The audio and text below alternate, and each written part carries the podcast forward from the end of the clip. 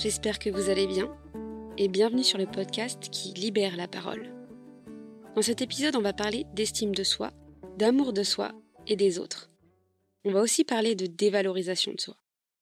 Je préfère le préciser d'emblée, c'est un sujet assez sensible, plus qu'il n'y paraît. C'est quelque chose qui, pour la plupart des gens, résulte de l'inconscient. Donc peut-être que si vous écoutez actuellement ce podcast, vous allez vous rendre compte de certaines choses à travers cet épisode. J'espère en tout cas que cet épisode pourra vous aider si vous vous reconnaissez dans mon discours. Je vous laisse avec la suite. Bonne écoute. Acheter l'amour des autres. Vous vous demandez sûrement pourquoi j'ai choisi un titre aussi putaclic. On dirait un titre d'une vidéo YouTube. Et pourtant, derrière ce titre, il y a une volonté de vouloir choquer l'auditeur qui m'écoute, c'est-à-dire vous. C'est un sujet qui me touche, mais j'en ai pris conscience que très récemment.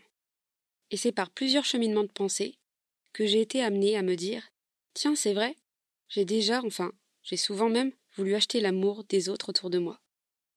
Et c'est un sentiment que j'exprimais, jusqu'à maintenant, d'une autre manière. Je disais souvent que j'étais trop gentille, qu'on profitait de ma gentillesse, justement. Alors qu'au final, peut-être que l'erreur venait de moi, sans que je le sache. J'en ai vraiment pris conscience au moment où je me suis répété cette phrase en boucle dans ma tête.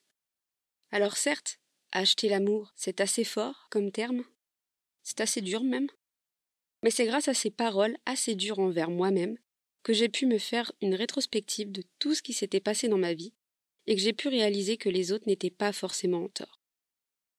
Pour l'expliquer simplement, depuis qu'on m'a diagnostiqué la muco à l'âge de 6 ans, j'ai vu des visages, des regards changer à mon égard. Je me sentais différente, alors que d'apparence la maladie ne se voyait pas. Lorsque j'étais enfant, j'étais plus fragile. Et donc il fallait constamment faire attention à moi. Que ce soit à la maison ou à l'école. Je pouvais avoir un traitement de faveur. Les personnes étaient plus gentilles avec moi qu'envers les autres. Et tout le monde savait pour ma maladie. Car c'était mieux de prévenir au cas où il se passerait quelque chose de grave. On ne sait jamais. Et donc je pense que ça a joué sur la manière dont les autres me voyaient. Ça ne m'a pas empêché d'avoir une belle enfance, des amis pour autant. Mais il y avait ce truc qui faisait qu'avec moi, ce n'était pas pareil. J'avais des amis, mais j'ai eu beaucoup, beaucoup de mal à m'en faire lorsque j'ai changé d'école.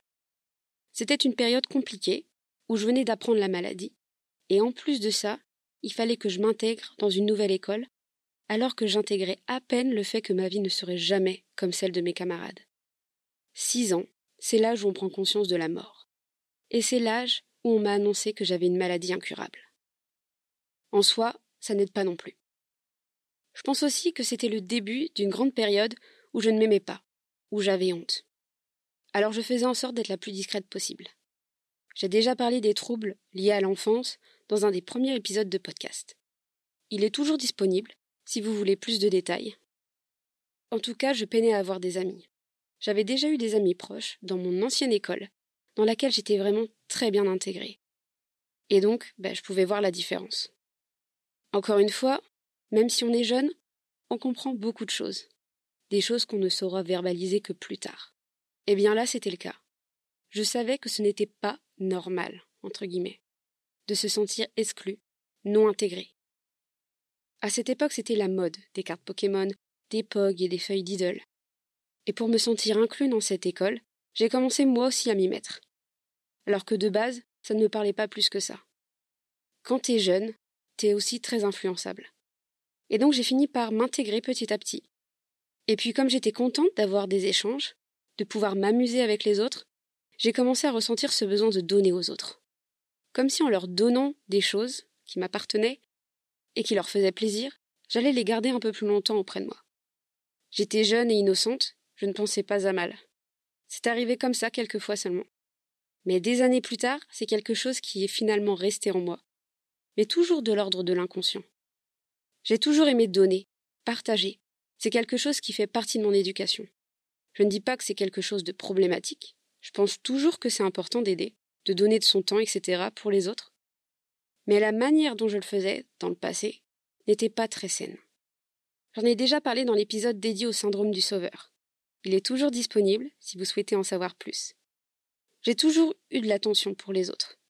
Je suis une personne très observatrice. Et je ne supporte pas voir quelqu'un en détresse. Alors je ne suis pas la Croix-Rouge non plus. Je ne m'arrête pas dans la rue à chaque personne que je vois en détresse. Mais si ma raison, mon cœur, me dit d'aller aider telle personne, je le fais sans me questionner. Je fonctionne comme ça, majoritairement vers mes proches. Et parfois j'en fais trop. Sur le coup, je m'en rends pas compte. C'est en en discutant que je réalise que oui, effectivement, je n'avais peut-être pas besoin de faire ça. Pourtant, je ne pense pas à mal. J'ai tellement intériorisé le fait de donner pour faire plaisir aux autres, et pour aussi d'un côté me sentir aimé. Je ne me rappelle plus le nombre de fois où je me suis mise de côté, où je me suis oubliée dans mes anciennes relations toxiques, quand j'étais en couple, pour justement vouloir sauver ce couple qui n'allait plus du tout. J'en parle ici sur le podcast car c'est un comportement qui peut être destructeur pour soi. C'est une manière de voir la vie qui peut s'avérer toxique si on est dans l'excès. Je ne dis pas qu'il faut être moins serviable, moins gentil envers les autres. Ce que j'essaie d'expliquer, c'est qu'il faut arriver à être conscient de pourquoi on veut donner autant, pourquoi on veut acheter à tout prix l'approbation, l'amour de certaines personnes. En réalité, la réponse, on la sait déjà. Quand on achète l'amour de quelqu'un en lui offrant des choses, ou même en lui accordant tout notre temps, c'est par peur de perdre cette personne en question. Alors on peut se demander si ce n'est pas là une forme de manque affectif, qu'on essaie de gagner, ou si ce n'est pas plutôt une question de dépendance affective. En réalité, je n'en sais rien. Je ne suis pas psychologue, mais selon moi, et selon certains cas et situations, ça peut potentiellement jouer. En tout cas, mea culpa à toutes les personnes que j'ai suspectées d'avoir profité de moi et de ma gentillesse. Évidemment, il y en a eu pour qui ça a été réellement le cas. Je le sais.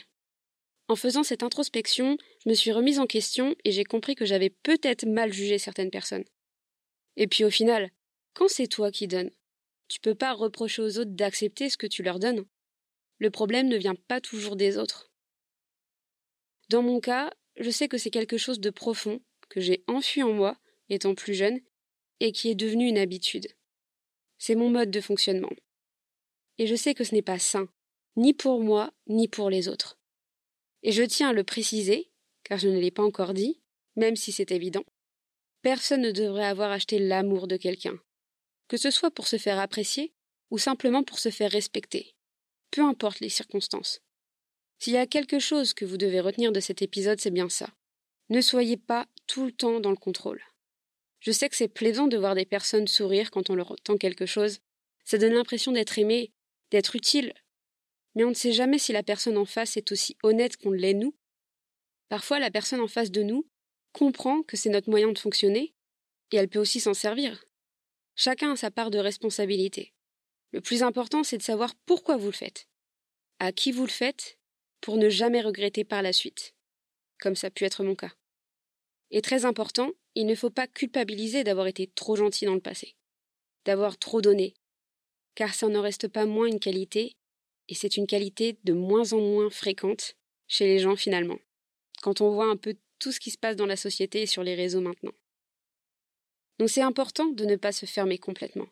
C'est important de comprendre que l'on peut être aimé, être apprécié pour qui on est réellement, et pas pour ce qu'on a, ni pour ce qu'on donne ou ce qu'on apporte aux autres. Évidemment, il y a des personnes moins bienveillantes que d'autres, mais il y a des personnes qui sauront être bonnes pour vous et qui mériteront cette attention. C'est pour ça qu'il ne faut pas avoir peur de qui on est. Tout le monde fait des erreurs, on est tous humains. On apprend tous de nos erreurs et la vie suit son cours. C'est comme ça qu'on devient une meilleure personne. Et c'est ce que je vous souhaite en tout cas. Je sais que pour une fois cet épisode fut bref. Ça part d'une pensée que j'ai eue un soir en pleine insomnie et même si cet épisode est court, c'était important pour moi de le faire, de parler de ça avec vous.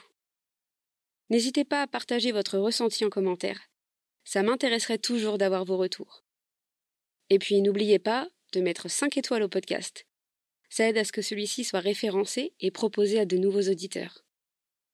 Je ne le dis pas souvent, mais je fais tout toute seule bénévolement. Je propose un épisode toutes les semaines, et ça m'aiderait beaucoup que le podcast soit proposé à un maximum de personnes possible.